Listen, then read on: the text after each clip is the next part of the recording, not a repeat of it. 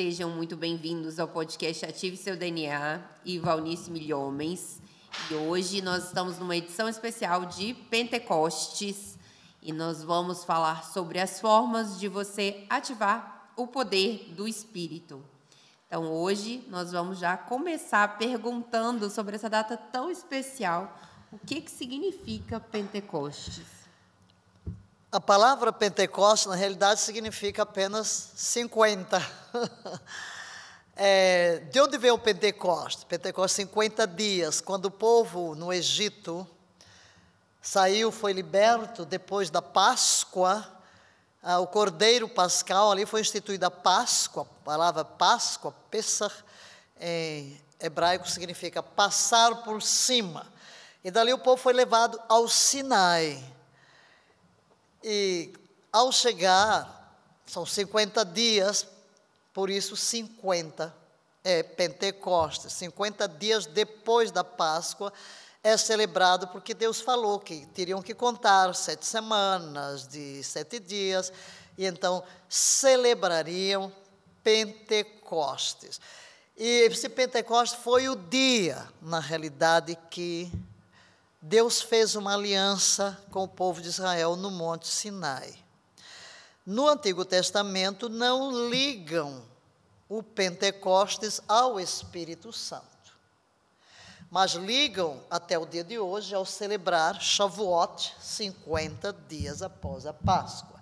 Então é isso, Pentecostes Penta, penta, vem de penta, todo mundo sabe, né? Pentágono, pentágono.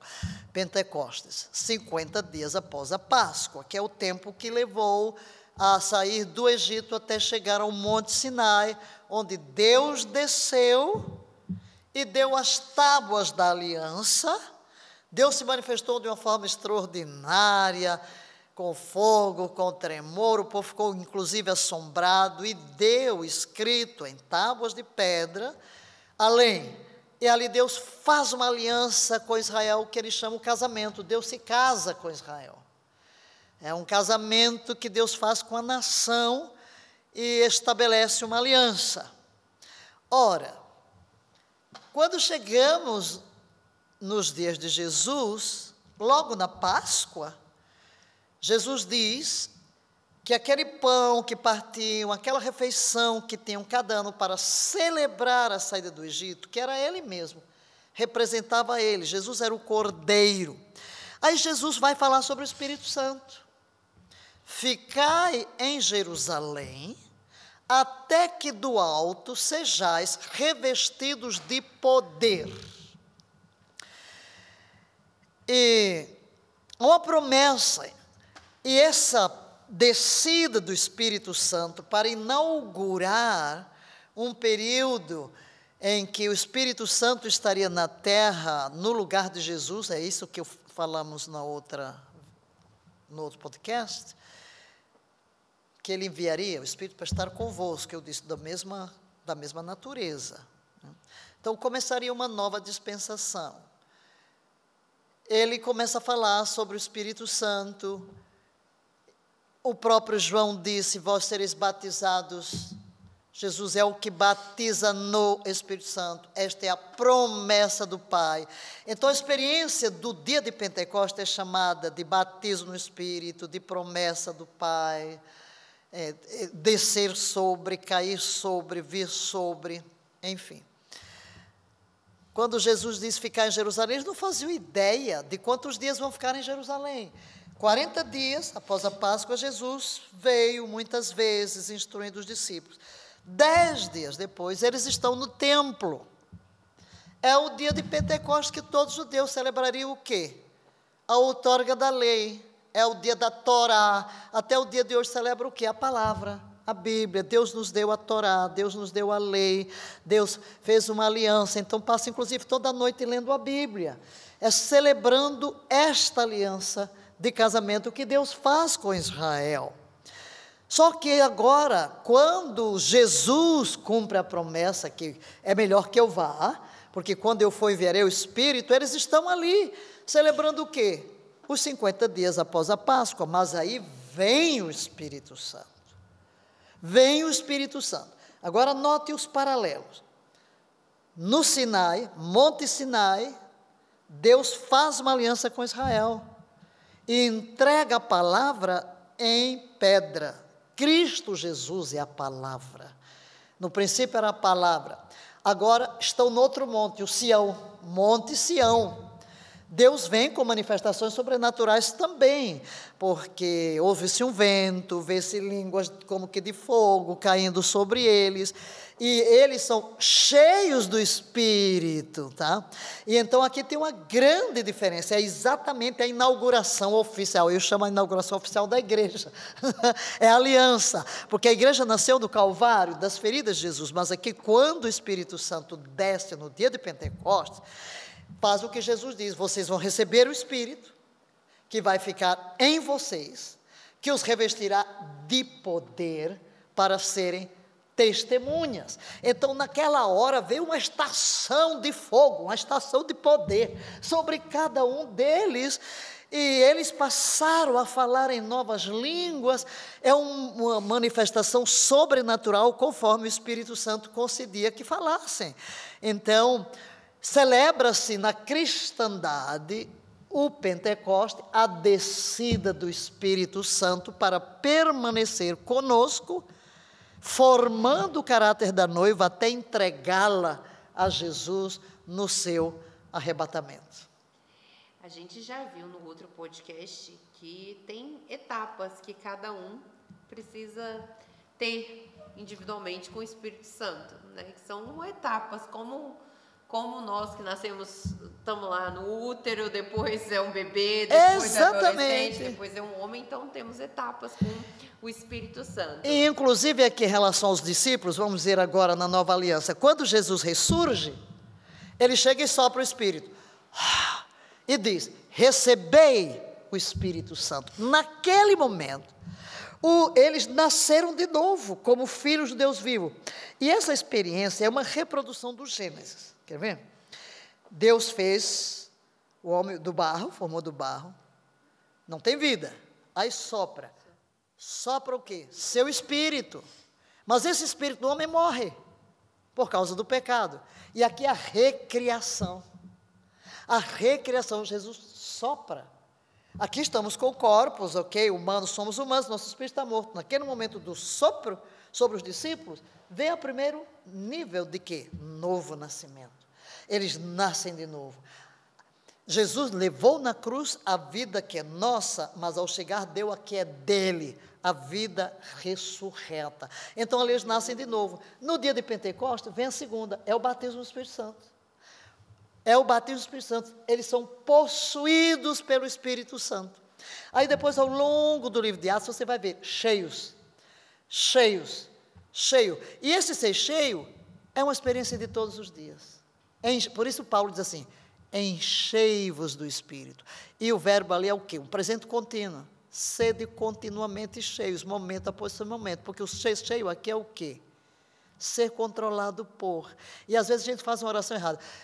Oh, enche-me do teu espírito, enche-me do teu espírito. Ele vai dizer, é você que tem que se encher. Exato, você precisa dar um passo. Para cada. Isso é, eu aprendo muito com você, né? O Espírito Santo só fala a segunda palavra depois que você faz a primeira. Claro. Né? Então, na verdade, a gente precisa dar o primeiro passo e aí ele vai dando as direções de acordo com o que você vai andando. Senão ele fica lá em cima, ah, meu filho, levanta, né? Vamos agir. Você está muito devagar aí. Então, a pergunta que eu queria fazer é exatamente essa. Como ativar o poder do Espírito Santo que habita em nós? Primeiro, o poder é residente no Espírito. Se o Espírito habita em mim, eu começo a ter uma dificuldade aqui. Por quê? Ele não é Deus. Se o Espírito Santo é Deus, a fonte do poder não é residente. Por que, é que eu não estou vendo esse poder se manifestar? Alguma coisa está errada. Porque se o poder é residente no Espírito. Ele é o detentor de todo o poder, ele é o detentor de toda a sabedoria. E esse, essa pessoa bendita reside em mim. ela precisa se expressar. Quando os discípulos foram batizados no Espírito Santo, sempre que há batismo, o primeiro passo é a expressão da fala. Foram cheios do Espírito, passaram a falar. Foram cheios, passaram a falar. Enchei-vos do Espírito, falando. É a manifestação de que o Espírito, que era residente quando eu me converti, tornou-se presidente quando eu fui batizada nele. E o presidente fala, o presidente age. Mas o grande problema nosso de ver esse poder liberado é pelo seguinte: a mente é a sede da alma.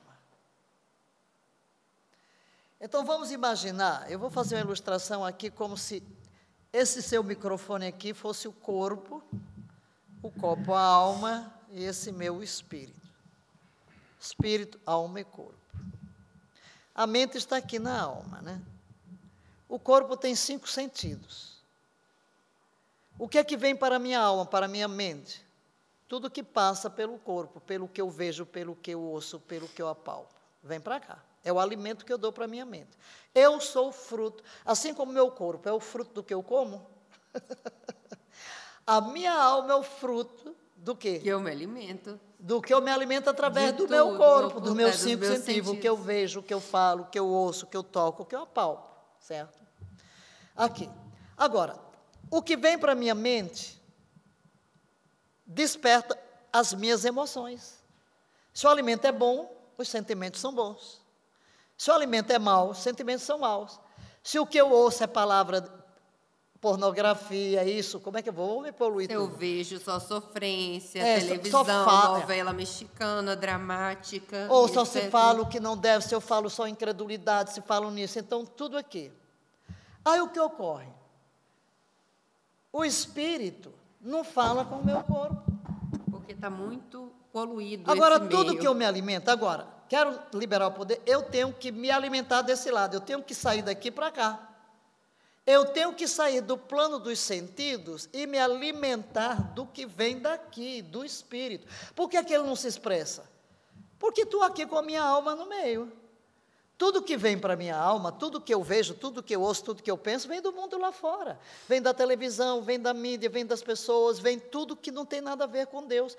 E o Espírito Santo não fala com essas coisas, ele fala no meu espírito. Então eu tenho que me alimentar daqui. Como? Pela oração, pela meditação da palavra de Deus. Então, quando eu começo a estudar as promessas de Deus, a, a conhecer o caráter de Deus, os meus sentimentos vão desejar ser como Deus, quero ser parecido com Ele. Aí esse poder vai fluir. Quanto mais comunhão com o Espírito, mais poder eu vou manifestar na minha vida, entende? Então aqui está o segredo. Por exemplo, se eu, eu me alimento só do mundo, eu vou ao médico, ele diz assim: você tem cinco meses de vida. Eu só me alimento do que o médico disse. Aí o que é que eu vou sentir? Eu vou pensar, tenho cinco meses de vida, meu Deus do céu, o que vai ser do meu filho, o que vai ser disso. Aí você já pensa como é que vai comprar o caixão, como é que vai ser o funeral, pararararararará. Agora, se você está se alimentando daqui, da palavra, o médico diz cinco meses de vida. Aí você vem pegar a Bíblia, pega a palavra. A Bíblia diz que Jesus já levou sobre si minhas dores, minhas enfermidades, e o número dos meus dias ele cumprirá. Graças te dou, ó Pai. Eu cancelo o decreto médico. Eu não vou olhar para aquele diagnóstico, eu vou pôr a Bíblia, a promessa em cima daquele. Viverei, não morrerei. Então o que acontece? Os seus sentimentos vão ser sentimentos de fé, de confiança, e a sua atitude também. Então, o poder de Deus vai se manifestar assim através de mim. Eu vou estar em paz, eu vou estar tranquilo, é, vai ser maravilhoso, né? não vai haver temor na minha vida, porque o que me alimenta vem do Espírito. Então, o segredo de ter mais poder de manifestar, quanto mais me alimento das coisas espirituais, que é o que? Oração, adoração, é ler Bíblia, comunhão, comunhão com Deus. E o que é comungar com Deus se não parar estar com Ele? Como é que eu convulgo com você? Parando, investindo tempo, conversando, orando com você. Ok, como é que eu me alimento? Como é que cresce a manifestação de Deus na minha vida? Parando, conversando com Ele, pega uma boa música, adora, lê a Bíblia, fala com Ele, descansa nele. E é o poder de Deus vai se manifestando na sua vida. E as coisas aqui do mundo, você vai escolher o que é que você. Você não vai deixar qualquer coisa entrar na Tudo. sua cabeça, né? Na sua mente, nos seus olhos. E isso é um exercício diário, né? Então, Meu filho, isso é um exercício diário, não é assim, é uma academia que você malhou uma vez, fica assim comer sem malhar, não. Então, ela me presenteou com um livro que se chama Disciplinas Espirituais. Eu falei, nossa, são sete para você fazer todo dia. Mas, assim, a importância de a mesma coisa da alimentação, né? Não adianta a pessoa se alimentar de alimentos saudáveis só um dia. A mesma coisa é esse poder do espírito. Então, eu preciso na correria do dia a dia, me encaixar no melhor horário, né, no melhor momento, para realmente ter esse momento de comunhão e fazer com que flua de mim esse poder do Espírito. Porque se eu fizer uma vez e não fizer mais, ele não vem. Né? É a disciplina, disciplina diária. Como diz, você comeu hoje, não vai comer amanhã? Ok, você pode até fazer um jejumzinho amanhã, mas se você for fazer um jejum pelo mês, você vai morrer. É, teve uma coisa muito, muito legal que eu ouvi, né? é, de um colega que falou: ah, qual dia que você tem que malhar? Qual dia que você tem que malhar o seu corpo, que você tem que se exercitar, fazer atividade física? Todo dia que você comer e respirar. Eu acho que orar é a mesma coisa. Todo dia que você comer, porque mesmo jejum né, e respirar, você precisa se, se conectar com o Criador, com quem realmente tem a patente de criação. E eu acho que uma das frases mais importantes que você fala é, no mundo de hoje, que é um mundo muito corrido, que as pessoas estão preocupadas em fazer mais, eu quero fazer mais, quero fazer mais e mais e mais e mais, e acabam perdendo a saúde, a família, né, os relacionamentos saudáveis, o amor das pessoas, a convivência, né, é, acaba perdendo o que é mais precioso, o que não tem dinheiro que compre. É, você fala uma frase muito importante, eu queria que você explicasse essas pessoas, é Deus não deseja fazedores né? Deus não busca. Ele não busca fazedores, Deus não procura fazedores. Então, é, feitores, acho... né? É. Deus não procura feitores. Quando Jesus fala com a mulher samaritana, Deus, ele procura aqueles que o adorem. Você não vê em outro, um versículo na Bíblia dizendo Deus procura feitores. Mas Deus anda à busca de adoradores. Por quê? Porque na realidade Deus nos criou para um relacionamento de amor. Um relacionamento de amor. Então, o que é adorar? Adorar é amar a Deus. Simplesmente isso. A melhor definição de adoração é amarás ao Senhor teu Deus de todo o teu coração. Isso é o nosso espírito recriado.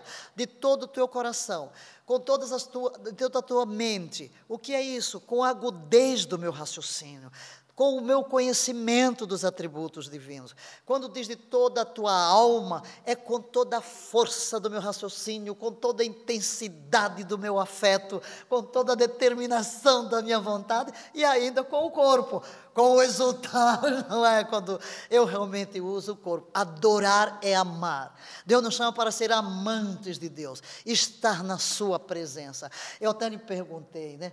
é, esta semana, né? Por que que Deus amava tanto a Davi, não foi? Falei. Eu disse assim, por que que você acha que você Deus já, amava tanto a Davi? Vocês já pensaram sobre isso? Por que que Deus amava tanto a Davi? Aí eu mesmo disse, porque Ok, ele fez coisas que não devia, mas o amor que ele tinha por Deus, o desejo da sua presença, como uma corça brama pelas correntes das águas, assim por ti suspira minha alma, ó Deus, porque estás abatido, minha alma, espera em Deus. Quando ele está na caverna sendo perseguido, o que é que ele diz? Tira minha alma da prisão. Ele não diz, tira meu corpo, tira os inimigos, tira minha alma da prisão, eu louvarei o teu nome. Então, o que conquistou o coração de Deus. É? Deus nos chamou para estar com Ele, para estar na Sua presença.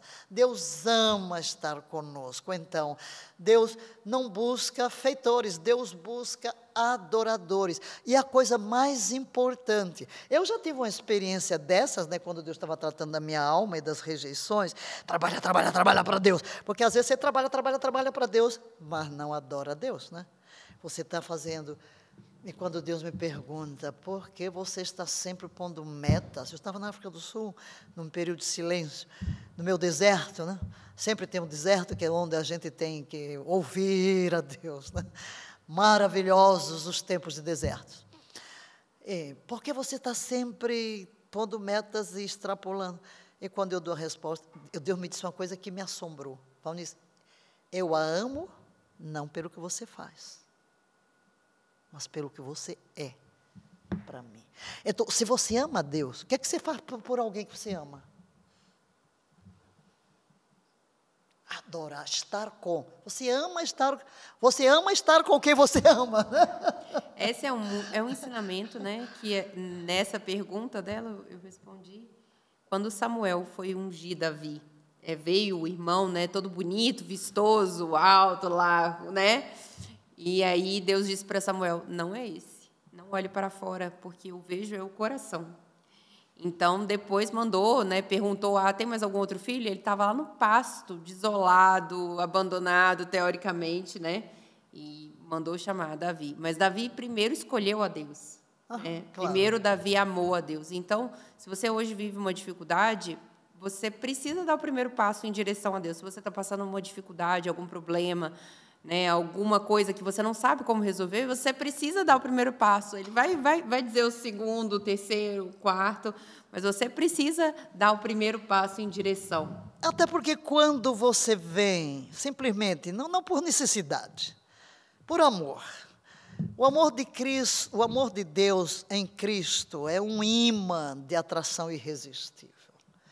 A maior necessidade do ser humano é de amor. Não há outra. Não há, não há nada que traga refrigério, que traga ânimo, alegria, felicidade que o amor, porque Deus é amor. E se Deus nos fez semelhantes a Ele, significa que Deus nos fez, deveríamos ser amor também. E o que é que faz alguém cuja identidade é o amor? Amar. como o laranjeiro tem que dar laranja, como o piquezeiro tem que dar piqui, o amante tem que amar.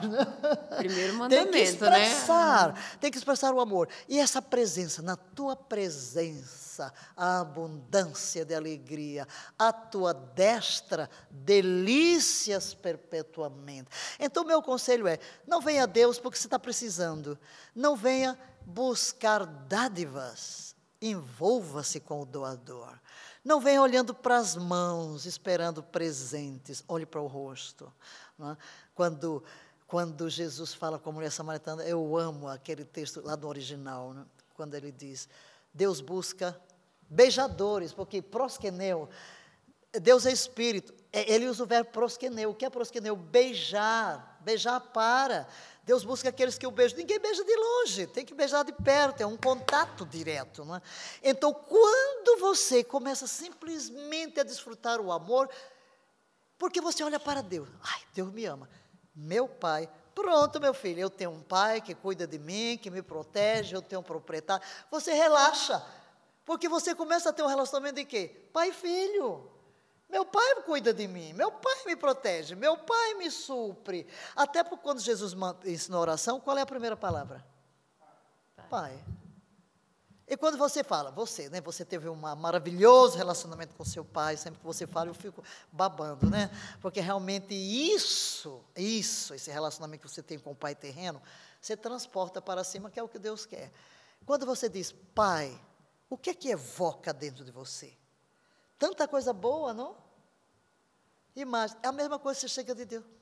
Papai, eu me derreto, não é? Porque ele diz, pois não, minha filha, ele não diz metade do reino te darei, disse tudo é teu. Né?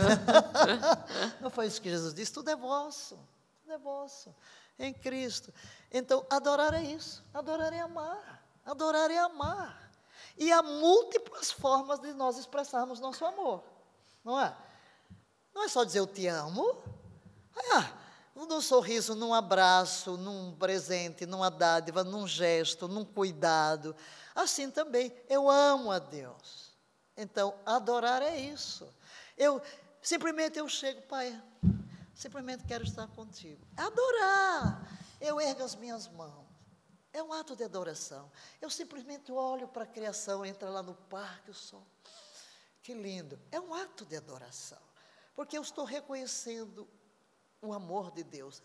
E se adorar é amar, todo nível de relacionamento é uma expressão de adoração. Amém.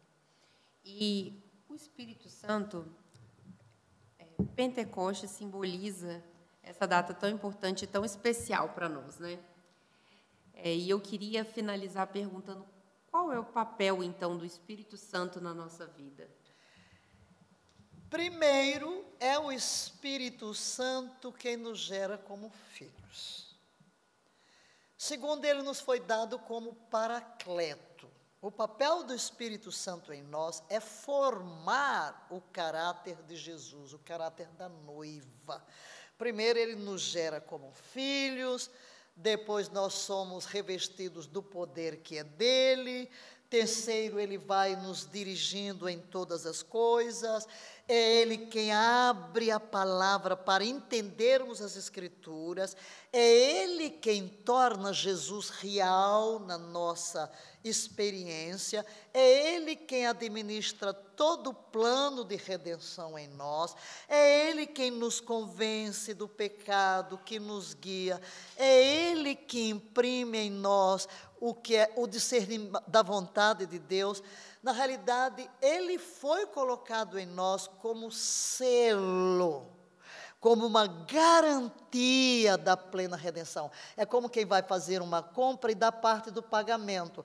Na cruz do Calvário, Jesus efetuou uma redenção para nós plena em que viveremos semelhantes a Ele, o veremos como Ele é, seremos totalmente glorificados. Então, Ele nos deu o presente como a garantia de que isto vai, acontecer, e que Ele vai estar conosco. Então, é aquele companheiro de todo momento, de todo dia, para me guiar, para me ensinar, para me corrigir, para me... É a mãe. Porque, na realidade, até feminino, né? É, o papel do Espírito Santo é semelhante da mãe, de dar o leitinho, da palavra. Por isso é que ele é manso, ele é terno, ele fala suavemente. Então o Espírito Santo é tudo para nós. O Benny Hinn tem um livro que é Bom Dia Espírito Santo, né? E a, até porque. E é lindíssima as é? adorações dele, é. É, Bom Dia Espírito Santo.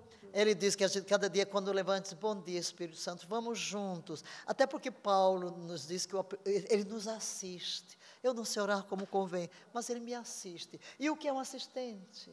É aquele, na hora que eu vou, ele vem dar a mãozinha, né? E me ajuda.